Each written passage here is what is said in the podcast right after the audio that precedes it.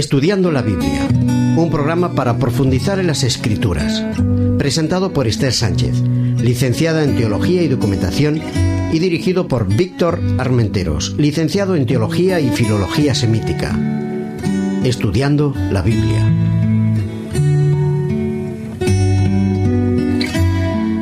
Bienvenidos a nuestro programa. Gracias por estar con nosotros para estudiar la palabra. El tema general, la religión en las relaciones humanas. Y en esta ocasión vamos ya por nuestro 11 programa que se titula Hermanos y Hermanas en la Fe. Con nosotros para acompañarnos está Víctor. Bienvenido, Víctor. Hola, Esther. Pues encantado de estar un programa más con, con, vosotros y contigo en este caso. Muy bien. Eh, en esta ocasión hablaremos de la unidad, ¿no? Exacto, es un tema que me parece básico para aquellas personas que son creyentes y también para los que no lo son, porque todos en algún momento tenemos necesidad de pertenecer a un grupo y tener ciertas afinidades en, en conjunto. Bueno, un tema también un poco complicado, a ver cómo lo sacamos adelante, porque la unidad en la diversidad bueno, hay que tener elementos básicos como la libertad bien claros, como los dones, las capacidades de cada persona diferenciados. Es, un, es, una idea que vamos a comenzar. Muy bien. Para empezar, leyendo la Biblia como siempre, os invito a buscar en Gálatas 6 los versículos del 1 al 10. Leyendo la palabra.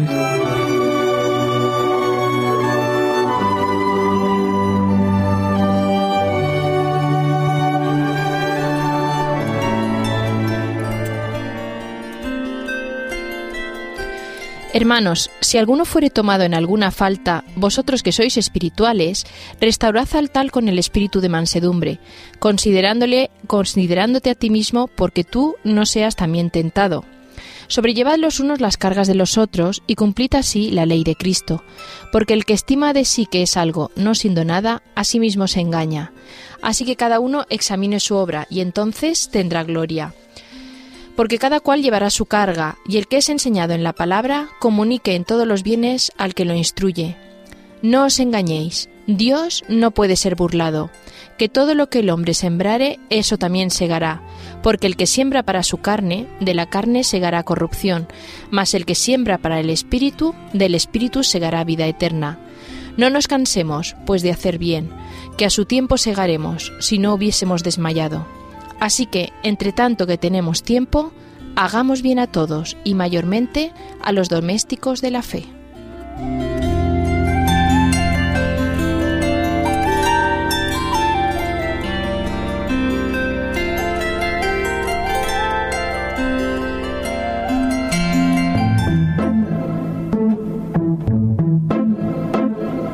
El secreto de las formas.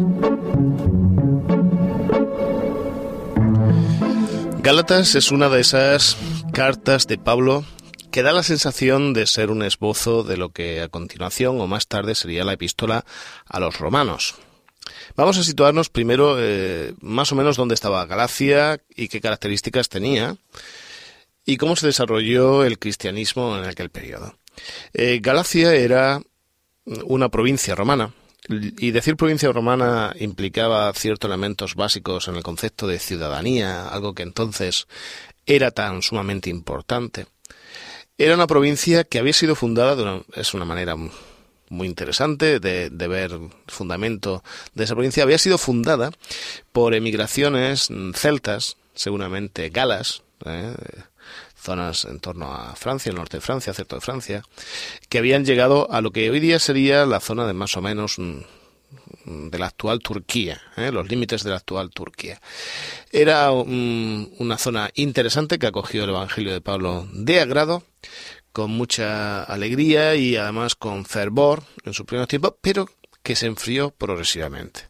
Y esta es una carta que se envía porque están surgiendo algunos falsos hermanos en aquellas iglesias, primeras iglesias cristianas, que están haciendo una labor negativa. Y Pablo escribe la carta para animar a los hermanos, a los Gálatas mm, de aquella, aquellas poblaciones, de aquella provincia, y para ayudarles a entender los valores y los límites de una palabra que es clave en casi todo el texto, que es libertad. Gálatas es un texto en cierta medida paralelo a Romanos. Es un texto interesante porque podríamos decir que es la epístola a Romanos en síntesis, eh, esbozada, es un bosquejo. Encontramos mm, cinco partes, un prólogo, tres partes y un epílogo en la carta. El prólogo es propio, es usual la mayoría de las cartas, el epílogo, la despedida también. Aunque en este caso esta carta no está acompañada de un elemento tan común en Pablo como son las, las acciones de gracias. Pero vamos al elemento central. Nosotros tenemos tres secciones. El primero es Pablo hablando acerca del Evangelio que les había anunciado. Esa es la primera parte, después del prólogo, interesante, que iría entre el capítulo 1.10 y el 2.21, más o menos, eh, acerca de, de esta carta. ¿Por qué? Porque algunos de ellos en ocasiones habían perdido un poco de vista el por qué Pablo les había predicado y las implicaciones que tenía el Evangelio, las buenas noticias.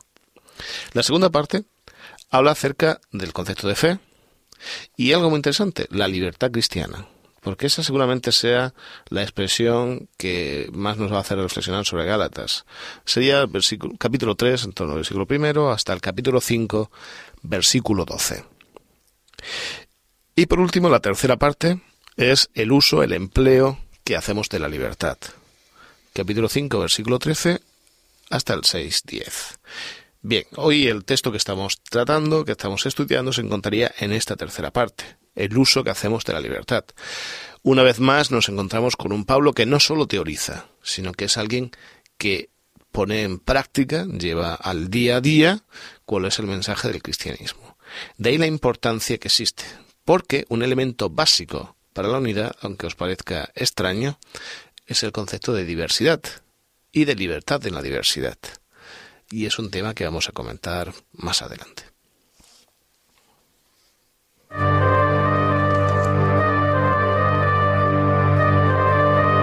el espíritu de la letra.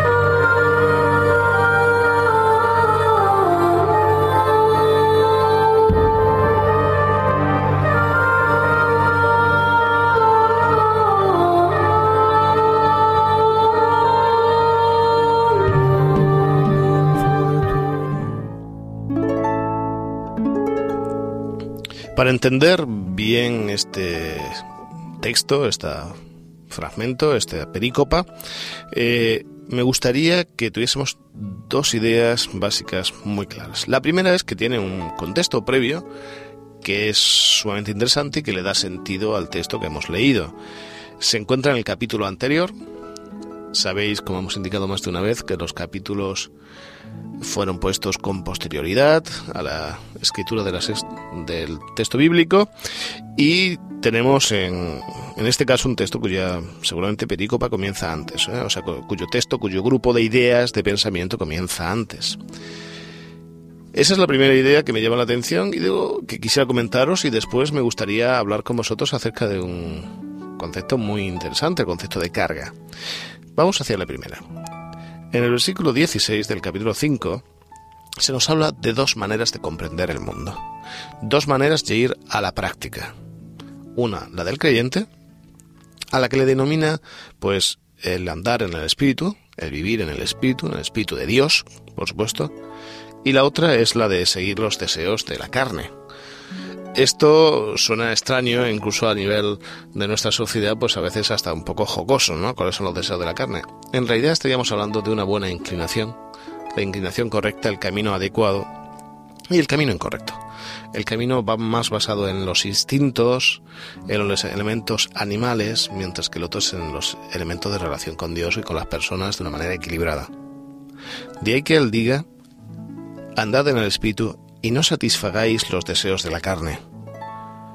Porque el deseo de la carne es contra el espíritu y el del espíritu es contra la carne. Hay tendencias que son dañinas, que no pertenecen a Dios. Y estos se oponen entre sí para que no hagáis lo que quisierais. Pero, y ahí está la clave para comprender lo que a continuación nos va a comentar Pablo. Pero, si sois guiados por el Espíritu, no estáis bajo la ley. Manifiestas son las obras de la carne. ¿Qué son? Y él hace una retaíla, un listado de ¿Hacia dónde nos lleva una vida solo basada en el instinto, un tanto animal, que es lo que él llamaría la vida en la carne, ¿no? Y él dice, pues son el adulterio, la fornicación, la inmundicia, la lujuria, la idolatría, las hechicerías, las enemistades, los pleitos, los celos, las iras, las contiendas, las divisiones. Fijaos que en todo este bloque él introduce una idea muy interesante que luego vamos a comentar. Las herejías, las envidias, homicidios, borracheras, orgías y cosas semejantes a estas.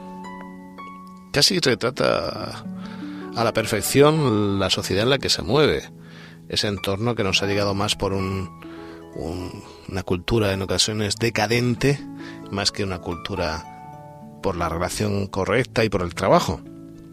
En cuanto a esto os advierto, dice él, como ya os he dicho antes, que los que practican tales cosas no heredarán el reino de Dios. Este camino nos lleva al cielo. Este camino nos lleva a la Nueva Jerusalén. Este camino nos aleja de Dios. Y ninguno nos equivoquemos. Es un camino que termina haciendo que la persona deje de ser persona, pase a ser objeto, pase a ser despreciada y termina en situaciones de violencia y no deseadas. Pero él dice, pero el fruto del Espíritu, y ahí está la base. Es el siguiente, es amor. Gozo. Me llama mucho la atención eso, de estar felices. ¿Por qué? En ocasiones pensamos que la religión ha de ser algo serio, solemne, un tanto alicaído. No. El segundo fruto, el segundo resultado de una relación del camino correcto es el gozo, la alegría, la paz, la paciencia. Qué necesario. Ser buenos, ser bondadosos, tener fe, ser gente tranquila, mansa, tener templanza tener equilibrio, saber afrontar las dificultades con una buena característica. Contra tales cosas no hay ley. Pero los que son de Cristo han crucificado la carne con sus pasiones y deseos. Si vivimos por el Espíritu, andemos también por el Espíritu. ¿Cómo vamos a ser cristianos si no manifestamos y tenemos los frutos de un cristiano? No busquemos la vanagloria, irritándonos unos a otros envidiándonos unos a otros. ¿Veis todo, toda la preparación del tema que habíamos comentado antes? Para llegar a ser gente distinta pero unida en Cristo, para no andar envidiándonos, para no andar teniendo problemas los unos con los otros y con la gente que no está alrededor, para no tener tensiones, la base es una relación con Dios correcta. Vivir la religión y caminar en ella, no solo teorizarla. Con este concepto llegaremos a comprender mucho mejor la idea de unidad. Y una segunda idea, y con ella concluimos esta sección. Pablo va a decir en el versículo 2 del capítulo 6, sobrellevad los unos las cargas de los otros.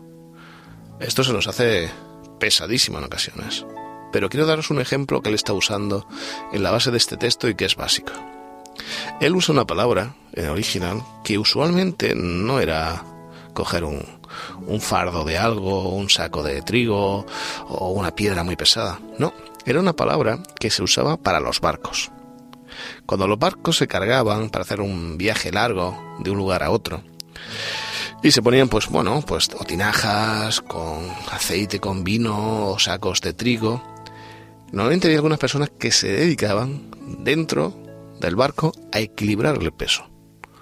Porque el barco tenía que afrontar diferentes elementos de la navegación y tenía que estar equilibrado. Y Pablo, cuando emplea esta palabra, está intentando decir lo mismo para la iglesia. O sea, repartamos el peso. Que una persona no lo lleve todo, que nos acostumbremos a equilibrar el barco para que vaya en, la manera correcta. Ese es el término de sobrellevar. No quiere decir que una persona lleve la carga de todos, eso es imposible.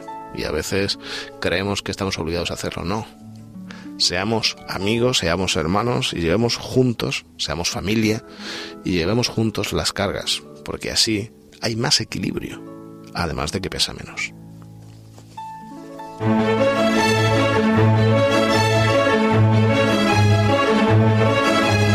Otras miradas, otras lecturas.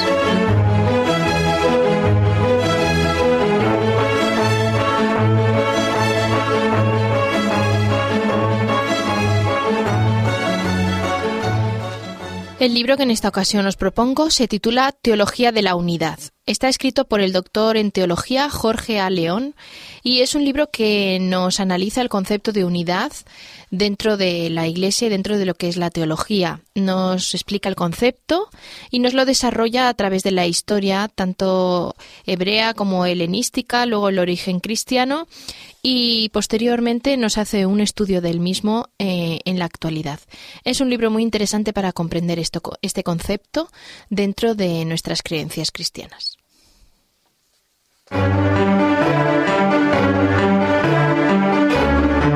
Viva voz.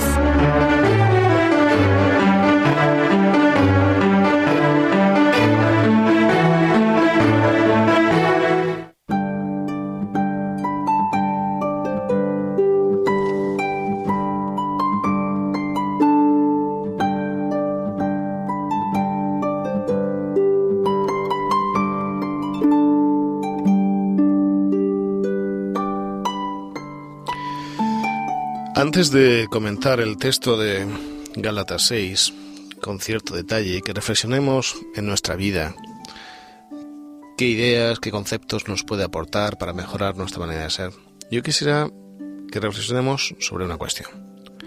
¿Cómo podemos unir a gente diversa? Y ya no hablo de conceptos de iglesia, hablo de elementos de trabajo, elementos familiares, en los que a veces hay disensiones y no todo el mundo está de acuerdo. Bien, yo quisiera dejar un par de ideas claras. Primero, no todo el mundo tiene que pensar lo mismo. No todo el mundo tiene que tener el mismo estilo de vida y practicar las mismas cosas.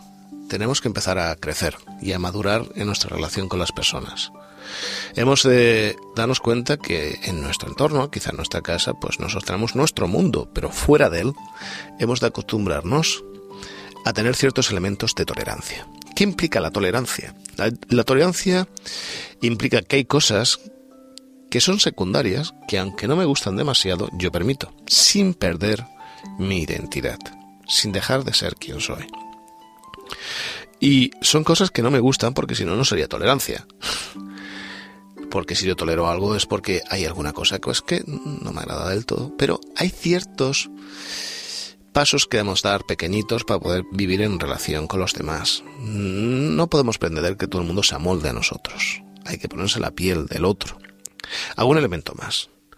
Somos diversos. Y eso es bueno, no es malo. No estamos llamados a vestir todos igual, a expresarnos igual, a tener las mismas relaciones. No, somos diferentes. Y eso es lo que da el color a la vida, lo que da la variedad, y tenemos que acostumbrarnos a vivir en la diferencia, pero con un objetivo común. Quizá ahí está el elemento de la unidad.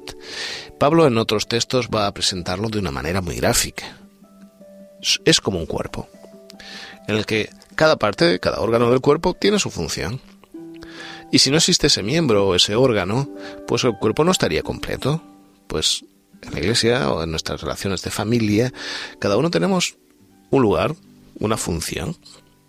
El objetivo, lo que nos une, tendría que ser Cristo, es decir, ser mejores personas, tener un carácter adecuado para algún día compartir nuestras vidas por la eternidad. Ese es el objetivo. Pero cada uno tenemos una serie de dones que Dios nos ha dado. Y eso está muy lejos de ser algo negativo, sino todo lo contrario, es muy positivo. No todo el mundo es dado a ser extrovertido, tener una gran inteligencia social. No todo el mundo ha estado a ser personas que trabajan meticulosamente y, constantemente. No todo el mundo ha estado a ser un buen consejero, a estar siempre ahí, ¿no? Hay gente más abierta, más cerrada, gente que se expresa mejor, que gente que se expresa peor, y hay que aprender a entender los diferentes lenguajes. Igual que un ojo no es lo mismo que una mano, o que un pie, o que la lengua es distinto. ¿Qué sucede cuando hay divergencias? Pues hay que sentarse. ¿Qué es lo que Dios nos da como elemento básico? Aprendamos a distinguir lo principal de lo secundario. Casi siempre decidimos más lo urgente que lo importante. Y yo creo que sí que tenemos que tener en esto una mentalidad crítica, o con criterio al menos ¿Qué es lo realmente importante? ¿Por qué voy a establecer luchas en mi vida?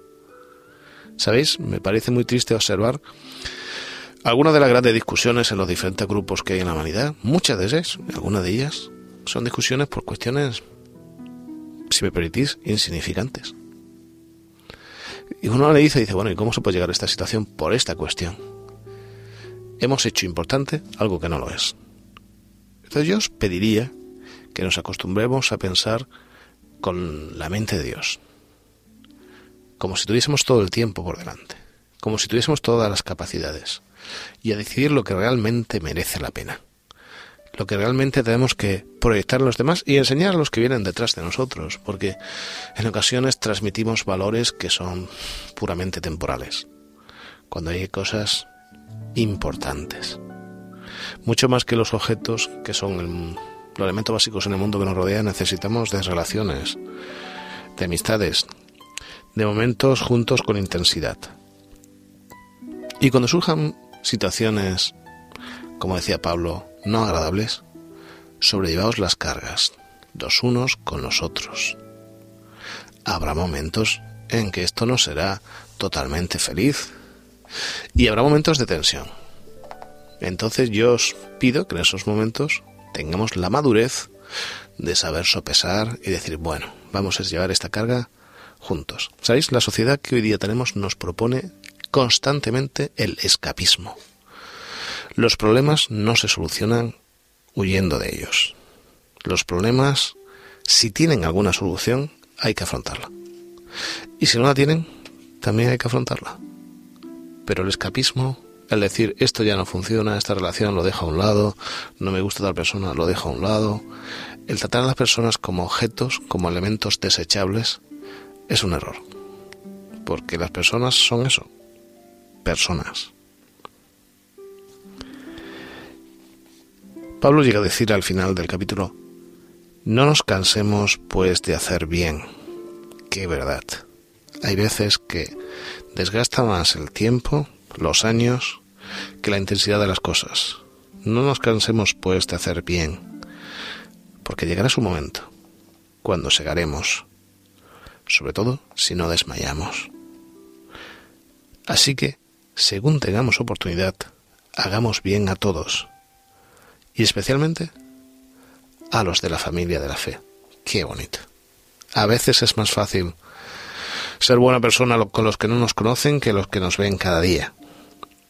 Y Pablo dice, si es posible, aprovechad toda oportunidad. No seáis escasos en hacer bien a la gente, al contrario, haced en cada momento lo que debéis hacer. Y sobre todo, a la gente que tenéis cerca. Ojalá Dios nos dé las fuerzas para tener una mente clara y abierta para hacer lo correcto.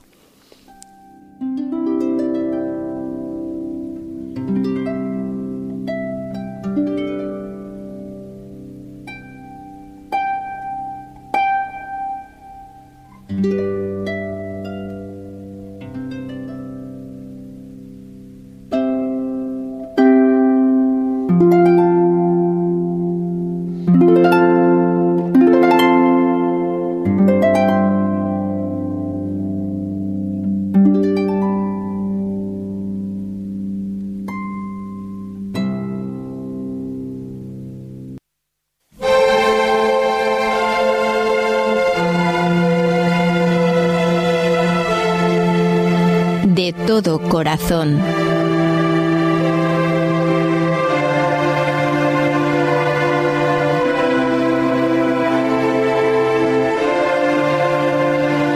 amigo, muchas gracias por haber estado con nosotros, por haber compartido estos momentos. Ahora ya para terminar, queremos dejarte con una canción titulada Señor, muéstranos tu justicia. El artista que la interpreta se llama Richard Oddy. Hasta pronto.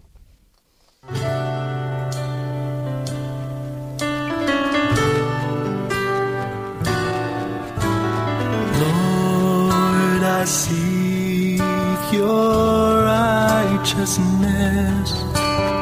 Lord, I seek your holiness. I come to